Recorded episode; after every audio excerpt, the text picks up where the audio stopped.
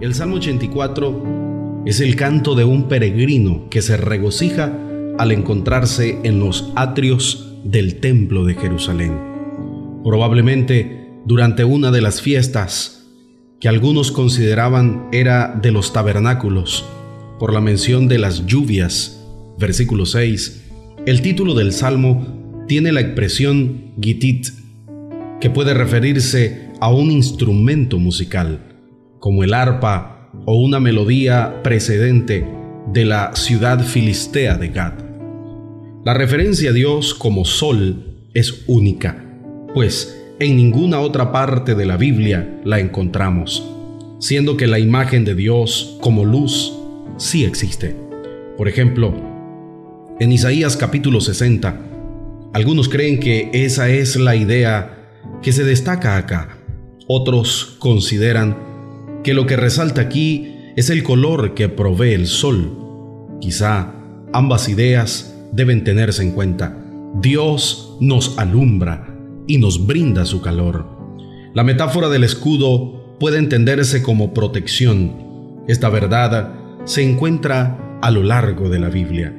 Dios nos brinda su protección constante, pero también presenta a Dios como alguien que nos otorga sus bendiciones. El salmista nos asegura que Dios otorga gracia y gloria. Gracia, tanto en el Antiguo como en el Nuevo Testamento, es un favor inmerecido, pero también significa belleza, aprecio. Todos los dones que recibimos del Señor son expresión de su bondad, pues no está obligado a dárnoslos. La gloria tiene que ver con la honra, el esplendor, la riqueza y el favor. El Señor llena de favores, de honra a sus hijos. Pero también el salmista afirma que el Señor no quitará su bien.